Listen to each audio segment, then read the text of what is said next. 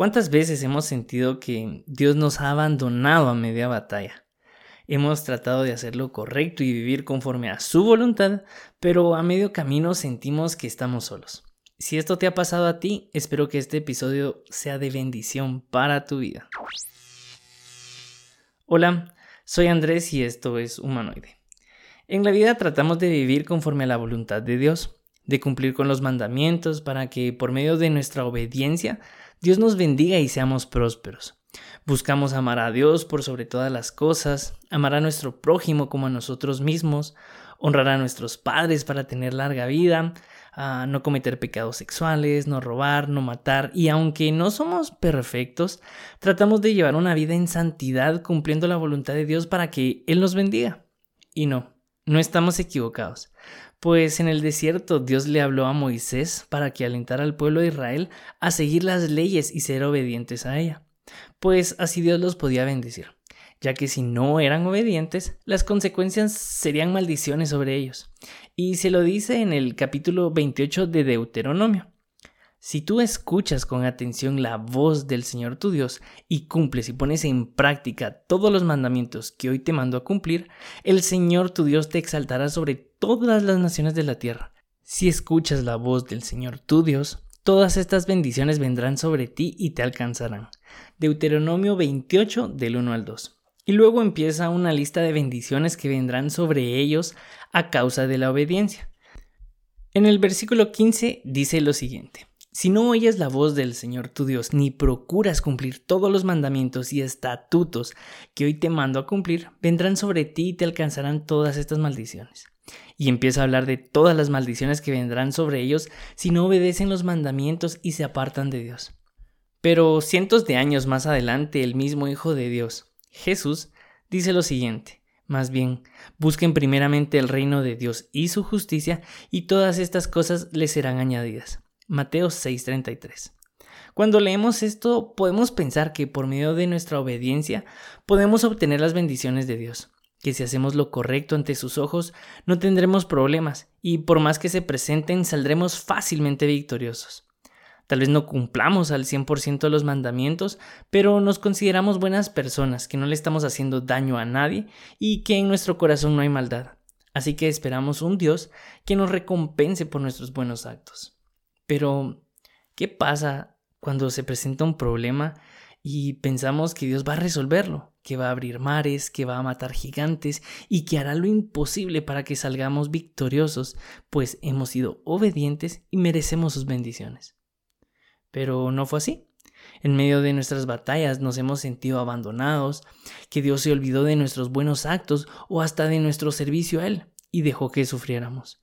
No se recordó que tratamos de obedecerlo y para ajuste de cuentas vemos a otras personas cuyos actos son lamentables y parecen estar más bendecidos que nosotros. Entonces las preguntas empiezan. ¿Por qué me pasa esto a mí si le he sido obediente? ¿Por qué Dios es malo conmigo si he sido fiel? ¿Para qué soy obediente a Dios y igual bendice a los que no lo obedecen y no veo los beneficios? Les comparto esto porque a mí me ha pasado he dudado y me he puesto a pensar si en realidad vale la pena servirle a Dios, si en medio de mis grandes batallas me he sentido abandonado, que Dios me dejó solo y no me defendió ante los gigantes que estaban delante de mí. Y en medio del dolor y de muchas dudas no podemos ver más allá de nuestro sufrimiento, pues sentimos que todo está en contra de nosotros y nos llueve sobre mojado, que si no es una cosa, será otra, y si pasó una cosa, pronto vendrá otra. Entonces, ¿dónde está Dios? ¿Dónde está el Dios que me bendecía? ¿Dónde está el Dios que era bueno y amoroso conmigo? ¿Acaso Dios es injusto y malo con los que tratan de hacer su voluntad? ¿O tal vez no le importa que sufran? ¿De qué sirve ser obediente si de igual manera Dios no está presente? No me defiende ante los problemas que estoy viviendo. Crisis económicas, rupturas familiares, deudas, enfermedades, accidentes, angustias, frustración depresión? Pero cuando regreso a leer las escrituras y veo algunos de los personajes más relevantes de la Biblia llamados los famosos héroes de la fe, me voy dando cuenta que Noé pasó más de 120 años construyendo un arca sin ver una sola gota de lluvia. Abraham abandonó su tierra y fue llevado al desierto sin saber a dónde iba. José fue vendido por sus hermanos y por hacer lo correcto fue llevado a la cárcel siendo inocente. Moisés fue maltratado junto con el pueblo de Israel. Y no hablemos de David, quien fue expulsado y tratado como un traidor luego de ser el ungido y vencer a un gigante. Esto lo leemos en el capítulo 11 de Hebreos, pero antes de terminar el capítulo dice lo siguiente. Otros sufrieron burlas y azotes, y hasta cadenas y cárceles. Fueron apedreados y aserrados, puestos a prueba, muertos a filo de espada. Anduvieron de un lado para otro, pobres, angustiados y maltratados. Estos hombres, de los que el mundo no era digno, anduvieron errantes por los desiertos, por los montes, por las cuevas y por las cavernas de tierra. Entonces nos podemos preguntar, ¿y Dios dónde estaba para defenderlos? ¿Acaso Dios también se olvidó de ellos y los abandonó? Por supuesto que no. Y los quiero llevar a la vida de David para explicarle por qué a veces Dios permite que pasemos por diversas pruebas y entendamos que todo esto tiene un propósito. Cuando escuchamos de David, lo primero que se nos viene a la mente es el pequeño pastorcito de ovejas que mató a un gigante con una onda y cinco piedras. Y sí, así lo hizo. Antes de que esto sucediera, todo el pueblo de Israel estaba paralizado de miedo al ver como un gigante amenazaba de día y de noche y no había un solo soldado de Israel que tuviera el valor para enfrentarlo. Y ellos también pudieron preguntarse, ¿Y dónde está Dios para defendernos? ¿Acaso Dios también se olvidó de nosotros y nos abandonó? Por supuesto que no. Pero Dios permitió que todo esto sucediera para que más adelante aprendieran de David, quien fue un instrumento para que los demás valientes pudieran derrotar con sus manos a otros gigantes. Primera de Crónicas 20 dice lo siguiente. Tiempo después, hubo otra batalla contra los filisteos. Allí mataron al hermano de Goliat, quien tenía una lanza enorme. Después hubo otra batalla. Allí un gigante que tenía seis dedos en cada mano y en cada pie desafió a los israelitas. Pero lo mató Jonatán, quien era sobrino de David. Estos gigantes eran de la misma ciudad de Goliat, pero David y sus oficiales los mataron. ¿Por qué les cuento esta historia? Porque a veces en nuestra vida se presentan gigantes, llamémoslos crisis económicas, rupturas familiares, deudas, enfermedades, accidentes, angustias, frustraciones, depresión u otras situaciones que parecen imposibles de vencer. Y sentiremos que Dios nos ha abandonado. Y no sabemos por qué Dios permite estas situaciones, si hemos tratado de, en lo posible de serle fiel a Él. ¿Acaso no somos nosotros sus hijos? Pero Dios ha visto nuestro potencial y nos llama guerreros valientes o cazadores de gigantes porque sabe que fuimos creados y diseñados para vencer gigantes. Porque nosotros seremos de ejemplo e instrumento para que de ahora en adelante otros aprendan a vencer gigantes y no les cueste tanto el proceso como nos costó a nosotros.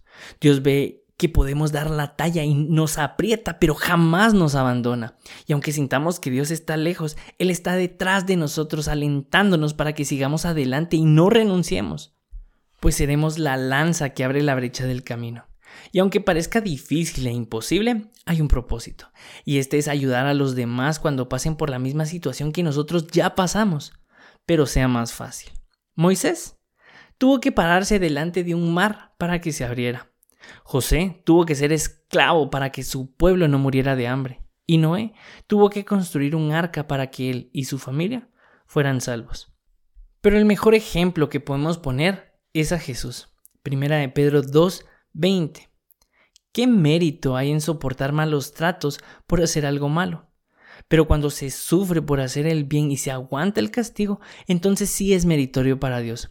Y ustedes fueron llamados para esto, porque también Cristo sufrió por nosotros, como también nos dio un ejemplo para que sigamos sus pasos.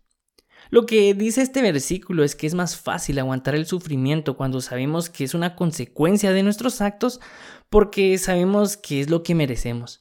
Pero esto no tiene ningún valor ante Dios, pues solo estamos pagando nuestras consecuencias. Pero ¿qué pasa cuando estamos atravesando una situación difícil que no merecemos? Cuando no es un castigo ni una consecuencia de nuestros actos, sino que estamos atravesando por el sufrimiento para cumplir con nuestro propósito y salir de esa situación transformados. Esos padecimientos o sufrimientos sí tienen valor para Dios, pues lo hacemos por Él y para Él, y así alcanzar el propósito por el cual fuimos llamados. Jesús fue maltratado y crucificado siendo inocente, pero gracias a su sufrimiento hoy podemos acercarnos a Dios y llamarnos hijos de Él. Jesús pagó el precio de nuestros pecados, pero abrió la brecha y por eso la Biblia dice que Él es el camino, la verdad y la vida. Si no fuera por el padecimiento de Jesús, no estaríamos hoy donde estamos. Jesús nos dio el ejemplo para que sigamos sus pasos. Nos volvamos cazadores de gigantes y que nuestra fe sea tan grande que una simple piedrecita mate a un gigante. Dios jamás nos abandonó, sino que adiestró nuestras manos para la batalla.